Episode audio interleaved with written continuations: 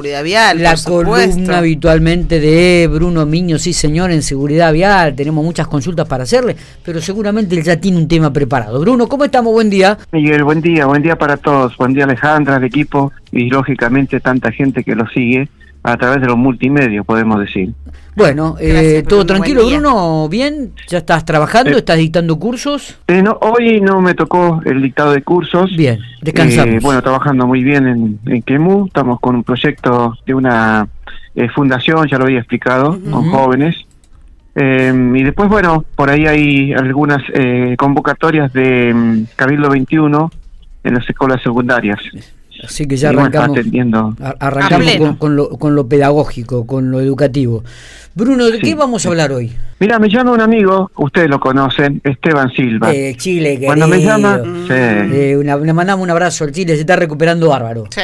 Está recuperando, nos pone feliz, nos pone felices. Me dijo, le escribí el otro día y me mandó un saludo, perdón, Bruno, eh, para Matías y para Ale. Ah, me mandó un saludo. Ah, Dice que va a pasar en cualquier momento para saludarnos. Que venga a visitarnos, sí, sí, que venga a tomarnos más. Bruno, discúlpame, eh, pero bueno. No, pero es que es valioso porque yo también estaba preocupado, le mandé un mensajito por ahí. Siempre cuando uno está enfermo, viste, dice, bueno, alguien que me acompañe, aunque sea por el celular, Totalmente. además de la familia.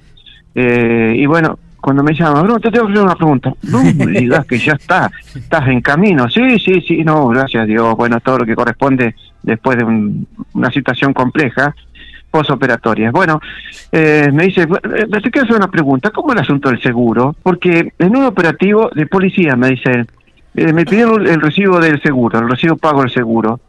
En otro momento me pidieron la póliza. Ya no sé qué pensar. Me tienen loco. Eh, evidentemente tiene todo. Entonces me, me, pregunté cómo es el asunto. Yo quiero saber bien cómo es el tema. Y ahí nació esta idea de, porque estaba preparando otro tema, ¿no? De las categorías de licencia. Y vamos a hablar justamente del tema del seguro. Bueno, todo vehículo debe cumplir con el artículo 68 de la ley de tránsito bueno, tantos números, se va a enojar Alejandro, va a decir, pero no, voy a explicar, más en, en español. Eh, bueno, el seguro de responsabilidad civil contra terceros, ¿sí? Eso está escrito en la ley y todo vehículo automotor lo debe tener. Es decir, la moto, auto, camión, camioneta, etcétera, etcétera. Sí. Estamos hablando de moto, generalmente Esteban se maneja en moto, debe tener el seguro de responsabilidad civil contra tercero. Lo mínimo que pide la ley. Cuando digo lo mínimo, hay otros seguros que te cubren, por ejemplo, contra todo riesgo. Claro. Evidentemente hay que pagar un poco más, pero ya con el básico estás cumpliendo con la ley para circular. Y ahí es donde históricamente, eh, durante muchos años, después cambió, es eh, vos eh, contratabas el seguro y después tenés que ir pagando por mes. Entonces tenías que tener en ese momento el último recibo pago del seguro. ¿sí? Así estaba estipulado y así lo hacíamos. Si no tenía el último recibo pago del seguro, multa, ¿eh? porque no lo tenías, digamos, al día. Posteriormente, en el tiempo, ya hace algunos años, se determinó que no es obligatorio el último recibo pago mediante una disposición de la Agencia Nacional de Seguridad Vial, a la cual Pico, la municipalidad está adherida. De hecho, cuando vos vas a la municipalidad, ya no te dan más el viejo eh, licencia a conducir verde, te dan azul, digámoslo así. Por lo tanto, nos tenemos que manejar con la disposición de la agencia. ¿Qué dice la agencia? Que con la presentación de una tarjeta que antes te daban alguna un poquito más, viste, de plástico, tipo tarjeta del banco, después empezó un cartoncito, después en algunos te dan un papel, que lo que yo hago con mi compañía de seguro es recortar eso y plastificarlo.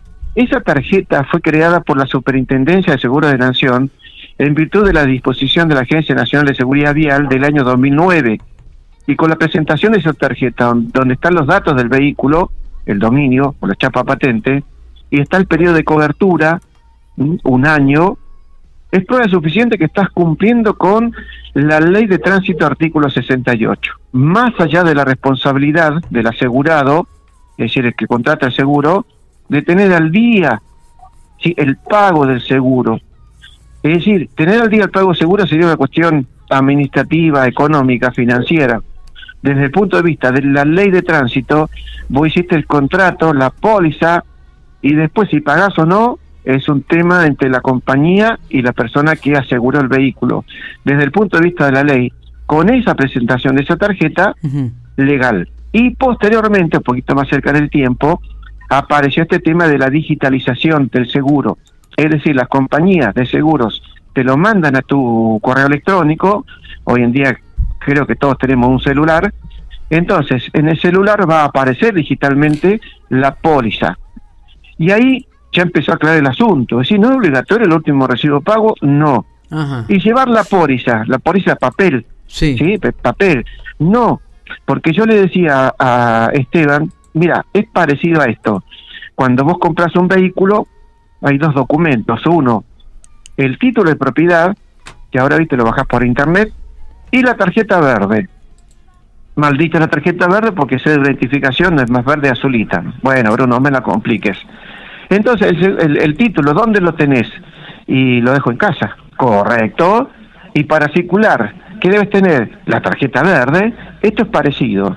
Si la póliza podrá estar en el vehículo si vos querés, pero no es obligatorio. Con la tarjeta o con el sistema digital estás cumpliendo con la ley. Después hay que tener el, seguro al día, eso es cierto. Yo no estoy diciendo que no paguen el seguro, porque una vez un vendedor de seguros, bien, ¿eh? no, no, no peleando, me dijo Bruno, pero lo que está diciendo, hay algunos que me pagan una vez, les llega la tarjetita y no pagan más. Es cierto, ese es otro problema que, bueno, se tiene que solucionar. Algunas compañías lo han solucionado, donde te dan eh, este, el seguro o, lo contratás por meses, ¿sí? Tres meses, listo, hasta acá. Y después tenés que renovar para seguir teniendo la cobertura. Eh, Pero ese es otro tema. La, pregunta es, ¿por qué tanta confusión entonces? ¿Por qué uno pide el recibo? ¿Por qué otro pide solamente la, póliza? Es decir, a mí la verdad debo reconocer que, ¿Cuál es la, muestro la póliza y me, yo tengo la póliza, de hecho, Bruno a mí me llegó hoy justamente por mail. Yo me la, la descargo y la, la, tengo siempre en mi, en mi teléfono. Yo cada vez que me paran muestro eso y está perfecto. Nunca me han hecho, me han pedido otra cosa y he pedido, he mostrado la póliza y está perfecto. Claro, yo hago, eh, después te respondo, Miguel, lo que hiciste, la pregunta que hiciste. ¿Sabes lo que hago yo? Lo imprimo, pero imprimo la parte de la tarjetita la recorto y la certifico. para que sea más rápido en el procedimiento. Licencia, DNI y la tarjetita del seguro. Ahora, si me empieza a hacer problema con la mm, el seguro, que el último recibo, bueno, me tengo que bajar del vehículo, activar mi celular para buscar dónde descargué. Viste que cuando vos descargas, decís dónde me lo mandó la descarga de la póliza de seguro entonces ya ahí se les va a complicar a la persona que me está haciendo el procedimiento. Y voy a tener que explicarle, pero ¿por qué yo le tengo que explicar cómo deben hacer los procedimientos? Y ahí vuelvo a la pregunta de Miguel. Falta capacitación, falta formación, falta estudio de algunos controladores de tránsito. No digo todos, sino algunos. Está bueno esto, está bueno aclararlo, pero te encontrás con este tipo de situaciones. Sí. Y ante este tipo de situaciones muchas veces este, uno trata de reaccionar de la mejor manera posible y trata de explicarle, pero escúchame, hace un mes me pararon, presenté la póliza y, no tuve problemas. Resulta que ahora me para otro miembro de la policía. ¿Por qué tengo que presentarte el seguro o, el recibo de pago? ¿Cómo le explicas ante una situación y el tipo sigue insistiendo, no, no, usted me tiene que... Porque, viste, algunos no tampoco se abren de la postura, decir, bueno, está bien, mire, por esta vez lo dejo pasar o, o a, esto es lo que voy. y, te hace pasar un mal Bueno, lo que plantea Miguel tiene que ver con esto. entonces es estamos como en vez de que sea algo que eh, digamos que estén todos capacitados y todos pidan lo mismo es depende del criterio de cada uno y eso no no debería ser así. Exacto. No, no, no es, no es así, es correcto lo que vos decías Alejandra, ¿no? Tiene que haber una uniformidad en los controles de tránsito. Si no puede ser uno pide una cosa, otro pide otro. que, que todavía me, da, me sigue dando vuelta en la oreja acá, luces bajas encendidas las 24 horas. En pico no es obligatorio, chicos. Ah, en la noche sí, condiciones de visibilidad disminuida sí, porque no existe ordenanza. Entonces, cuando un efectivo policial, que es lo que siempre, yo hablo con los jefes, ¿eh? esto no es que lo estoy diciendo y no, no me han escuchado, yo he hablado un montón de veces esto. Lo que pasa es que los preparan bien, pero cuando llegan a pico y algunos chicos no son de pico, claro, los preparan en la cuestión nacional o en la cuestión provincial, o sea, rutas provinciales, que ahí sí es obligatorio. Pero en nuestra ciudad, hasta que no existe ordenanza, no es obligatorio, es optativo.